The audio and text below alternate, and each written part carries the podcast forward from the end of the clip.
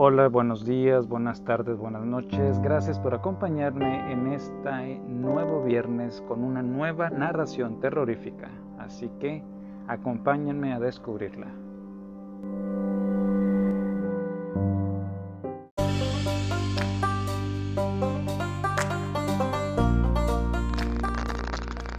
El cuarto meblado de O. Henry.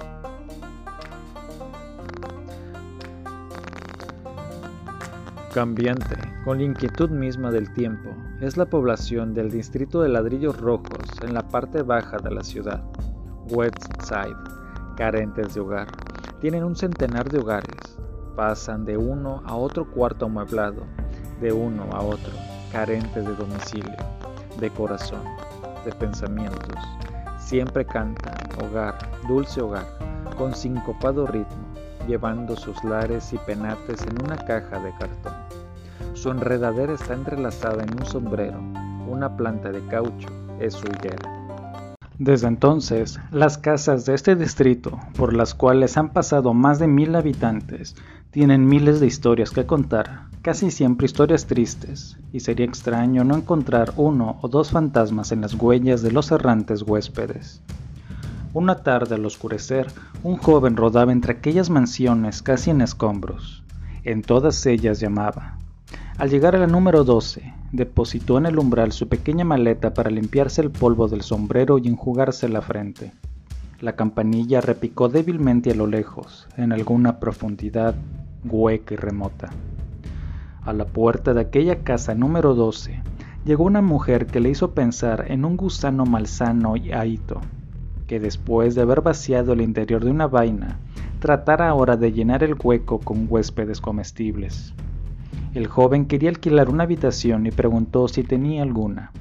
Con una voz que salía de una garganta que parecía forrada a terciopelo, la mujer respondió, Tengo una vacante desde hace una semana, el cuarto que queda en el tercer piso al fondo. ¿Desea usted verlo? El joven subió las escaleras tras la mujer. Una luz que no provenía de ningún sitio determinado mitigaba las sombras del vestíbulo. Caminaron sin ruido por una alfombra que hubiera renegado de su propio aspecto. Parecía haberse transformado en vegetal, haber degenerado en medio de aquel aire viciado, en un líquen lujurioso o en un musgo que le crecía en pedazos a la escalera y que era viscoso bajo el pie como una materia orgánica. A cada vuelta de la escalera había nichos vacíos en las paredes. Quizá en otro tiempo hubo plantas en ellos. De haber sido así, sin duda alguna, habían muerto en aquel aire impuro y malsano. Quizás hubo también estatuas de santos, pero no era difícil imaginar que trasgos y diablillos las habían sacado de allí en la oscuridad, arrastrándolas hasta las profundidades profanas de algún foso situado debajo del edificio. Este es el cuarto, dijo la matrona con voz arrosa. Es una hermosa habitación. Por lo general está alquilada. El verano pasado lo ocuparon unas gentes muy distinguidas, gentes que no daban ninguna molestia y que pagaban por adelantado. El retrete está al final del pasillo. Sproles y Mooney lo ocuparon tres meses. Hacían un número en Vandeville. Usted debe haber oído hablar de mis Better Sproles. Oh, claro que son nombres de teatro pero allí sobre el tocador tenían su certificado de matrimonio, colocado en un marco.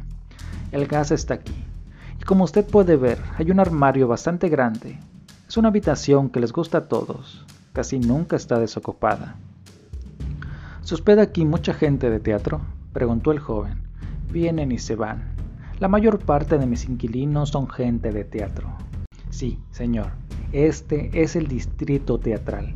Los actores nunca se quedan en lugar fijo, vienen y se van. Tomó la habitación y pagó una semana. Estaba fatigado y quería tomar posesión de ella en el mismo momento. Contó el dinero. La patrona replicó que el cuarto estaba listo, con toallas y agua. En el momento en que ella iba a marcharse, él formuló por milésima vez la pregunta que llevaba en los labios. ¿Ha tenido usted entre sus alojados a una joven llamada Miss Bashner Miss Eloise Bachner. No recuerdo este nombre. Es una joven que debe cantar en el teatro. Es rubia, de mediana estatura, delgada con cabellos de un dorado rojizo y un lunar oscuro cerca de la ceja izquierda.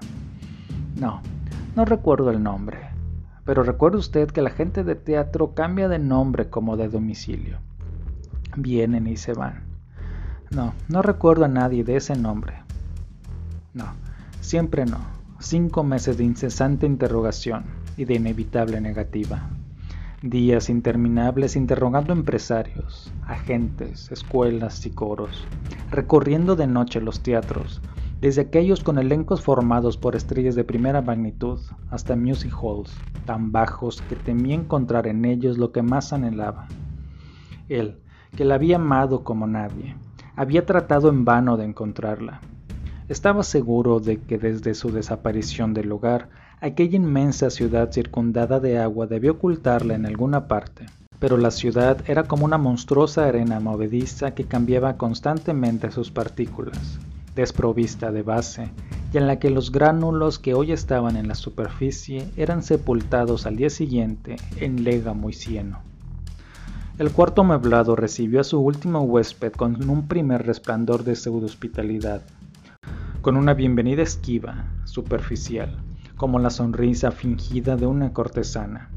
El confort sofístico llegaba en rayos reflejados de los muebles en decadencia, del raído tapiz de brocado de un canapé y de dos sillas, de un espejo de pared de mala calidad, colocado entre las dos ventanas de los marcos dorados de uno o dos cuadros y de la cama de bronce situada en un rincón. El huésped se reclinó, inerte, en una silla mientras la habitación, con su lenguaje confuso, como si se tratara de un departamento en Babel, trataba de hablarle acerca de sus diversos inquilinos. Había una sombra policroma semejante a una isla multicolor y tropical, rodeada de un mar ondulante de estrellas sucias. En la pared, empapelada con alegres colores, colgaban esos cuadros que persiguen de una casa a otra los que carecen de hogar, los amantes hugonotes, la primera riña, el desayuno nupcial, Sique en la fuente. El contorno castamente severo de la chimenea estaba ignominiosamente velado por colgaduras arregladas libertinamente al sesgo, como los cinturones de ballet de las Amazonas. Sobre la chimenea veíanse algunas cosas dejadas allí por los que habían abandonado la habitación cuando alguna nave feliz les había transportado a nuevo puerto. Un vaso o dos, retratos de actrices, un frasco de medicina, algunos naipes sueltos que se extraviaron de su baraja. Uno a uno, del mismo modo, igual que se van aclarando los caracteres de un criptograma, los pequeños signos dejados por la procesión de huéspedes de la habitación adquirieron un significado. El espacio gastado en la alfombra frente al tocador hablaba de una hermosa mujer que había pasado entre la multitud. Las pequeñas huellas digitales en la pared hablaban de prisioneros que trataran de abrirse camino hacia el sol y al aire. Una mancha estriada como los rayos de una bomba que hubiera estallado era testimonio de un vaso o de una botella lanzada contra la pared, vaciando sobre ella su contenido. En el espejo de pared alguien había escrito con un diamante y en letras vacilantes el nombre Marie Parecía como si la sucesión de habitantes del cuarto amueblado tomado por un arrebato de furia, incitada tal vez por la frialdad del cuarto, hubiera vaciado en él sus pasiones. Los muebles estaban astillados y abollados. El diván, deformado por sus resortes vencidos, parecía un monstruo horrible que hubiera sido asesinado. Algún cataclismo más potente aún había hendido un gran trozo del manto de mármol de la chimenea. Cada tablón del piso tenía su propio sesgo y su crujido especial como si experimentara una agonía individual y separada. Parecía increíble que toda aquella malignidad y aquel daño hubieran sido infligidos a la habitación por los que durante un tiempo la habían llamado su hogar. Y sin embargo, quizá fuera precisamente un instinto de hogar frustrado que sobrevivía ciegamente, el deseo de vengarse de los falsos penates, lo que había encendido su cólera. Una choza que sabemos nuestra, siempre es barrida, adornada y cuidada con amor. El joven, sentado en la silla, dejaba desfilar estos pensamientos por su mente, mientras por el cuarto amueblado flotaban sus diversos ruidos y olores. De una habitación lejana llegó el eco de una risa ahogada. En otras resonaba el monólogo de una persona regañona, el ruido de unos dados, un arrullo, alguien que lloraba estúpidamente. Sobre su cabeza un banjo zumbaba alegremente. Las puertas golpeaban en alguna parte. El ferrocarril elevado rugía intermitentemente. Un gato maullaba tristemente en algún techo trasero. El joven respiraba el aliento de la casa. Más que un olor era un sabor húmedo.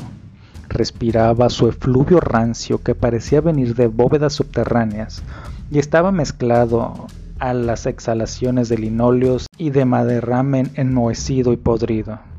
Entonces, súbitamente, mientras estaba allí, la habitación se llenó de un fuerte y dulce olor a reseda que llegó hasta él como una bocanada de viento, con tal precisión, fragancia y énfasis, que casi parecía un visitante vivo. ¿Qué dices, querida? exclamó el hombre en voz alta como si alguien lo hubiera llamado, y poniéndose en pie de un salto, miró a su alrededor. El olor penetrante se aferraba a él, envolviéndolo. Extendió los brazos como si fuera a tomarlo, sintiendo todos sus sentidos confundidos y mezclados. ¿Cómo se podía ser tan perentoriamente llamado por un olor? Sin duda, debía haber sido un ruido, pero ¿no era acaso el sonido el que le había tocado, le había acariciado? Ella ha estado en esta habitación, exclamó, lanzándose a buscar una prueba, porque sabía que reconocería en el acto el más pequeño objeto que hubiera pertenecido a ella o que ella hubiera tocado. ¿De dónde provenía aquel olor de reseda que le envolvía, el olor que ella había amado y hecho suyo? El orden de la habitación era todo aparente. Sobre el endeble tocador había media docena de horquillas, esas discretas e inequívocas compañeras de la feminidad, que nada definido decían, sin embargo. Las ignoró, sabedor de su absoluta falta de identidad. Explorando los cajones del tocador, encontró un pequeño pañuelo andrajoso. Lo oprimió contra su rostro. Tenía un olor picante e insolente a heliótropo y lo arrojó al suelo. En otro cajón encontró algunos botones, un programa de teatro, un boleto de empeño, dos pastillas de malvavisco, un libro de adivinación de los sueños. En el último había cinta de raso negra para el cabello que le hizo vacilar, suspendido entre fuego y hielo. Entonces cruzó la habitación como un perro sobre un rastro, examinando las paredes, palpando con sus manos y rodillas los rincones de estera, explorando el mantel de la chimenea y las mesas, las cortinas y tapices y el gabinete del rincón, en busca de un signo visible incapaz de percibir que ella estaba allí junto a él, alrededor de él, dentro y por encima de él, aferrándose a él, llamándole en forma tan punzante a través de los sentidos más finos, que aún sus sentidos más toscos percibían la llamada. Nuevamente exclamó, Sí, querida, volviéndose con los ojos desencajados, contemplando el vacío, porque no podía discernir forma, ni olor, ni amor, ni unos brazos tendidos hacia él en aquel olor de reseda. Oh Dios, ¿de dónde provenía aquel olor y desde cuándo tienen los olores voz para llamar? Siguió buscando a tientas, escudriñó en las hendiduras y rincones encontrando corchos y cigarrillos que pasó por alto con un desdén pasivo. En un pliegue encontró un cigarro a medio fumar que aplastó bajo su pie lanzando una maldición. Investigó la habitación de extremo a extremo, pero de la joven que buscaba y que pudo haberse enojado allí, cuyo espíritu parecía rondar la habitación, no encontró huella alguna. Entonces se acordó de la patrona. Salió de aquel cuarto y descendió corriendo las escaleras hasta llegar a una puerta por la que se filtraba un hilo de luz. La patrona acudió a abrirle, y él trató de disimular su ansiedad lo mejor que pudo. Tenga la bondad de decirme, señora, le suplicó, ¿quién ocupó la habitación antes que yo llegara? Se lo repetiré con mucho gusto, señor. Fueron Sprouse y Mooney, como ya le conté. Miss Brett Sprouse, según su nombre de teatro, pero en verdad se llamaba Miss Mooney. Mi casa es conocida por su respetabilidad. El certificado de matrimonio estaba en un marco encima de... ¿Cómo era Miss Sprouse? De aspecto, quiero decir. Era una dama de pelo negro, pequeña y gruesa, con cara cómica, Se marcharon hace una semana, el martes. ¿Y antes de ellos? Antes de ellos, había un caballero soltero que tenía que ver con el negocio de corretaje. Se marchó debiéndome una semana. Antes de él, estuvieron una Miss Crowder y sus dos niños. Permanecieron cuatro meses, y antes de ellos un viejo llamado Mr. Doyle, cuyos hijos le pagaban el alquiler. Él ocupó la habitación seis meses, de esto hace un año, señor, y más atrás no recuerdo. Le dio las gracias y subió nuevamente a su cuarto, que estaba ahora muerto. La esencia que le había infundido vida había desaparecido. El perfume de resedas había esfumado, y en su lugar persistía el olor acre de los muebles mohosos y de objetos acumulados. La marea menguante de su esperanza secó su fe se quedó mirando fijamente la luz amarillenta del gas. Enseguida se dirigió al lecho y comenzó a romper la sábana en pedazos. Después rellenó con los jirones y ayudándose con la hoja de su plumas todas las rendijas alrededor de las ventanas y de la puerta. Cuando todo estuvo tapado, apagó la luz, abrió el gas y se tendió sobre el lecho. Era la noche en que Miss McCool le tocaba ir con la lata en busca de cerveza. Fue pues a buscarla, sentándose enseguida a charlar con Miss Purdy en uno de los refugios subterráneos donde se congregan las dueñas de casa y donde la polilla rara vez muere. Esta tarde alquilé el cuarto del tercer piso, el del fondo, dijo Miss Purdy, sobre un vasto círculo de espuma.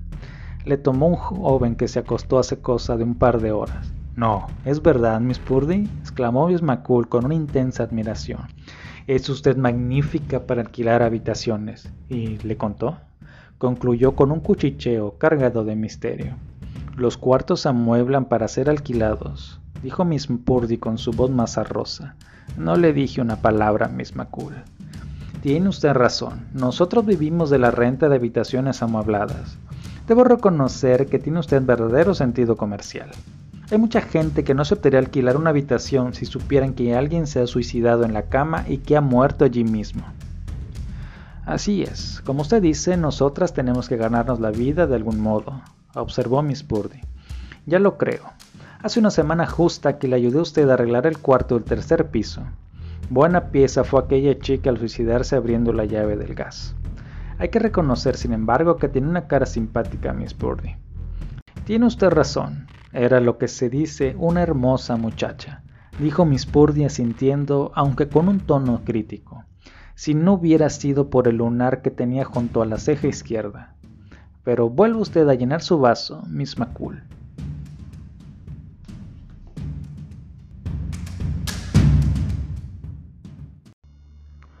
Esta fue la narración terrorífica de la semana. Acompáñenme en la siguiente y recuerda que si me sigues en Spotify, no dudes en dejarme tus comentarios. Hasta la próxima semana.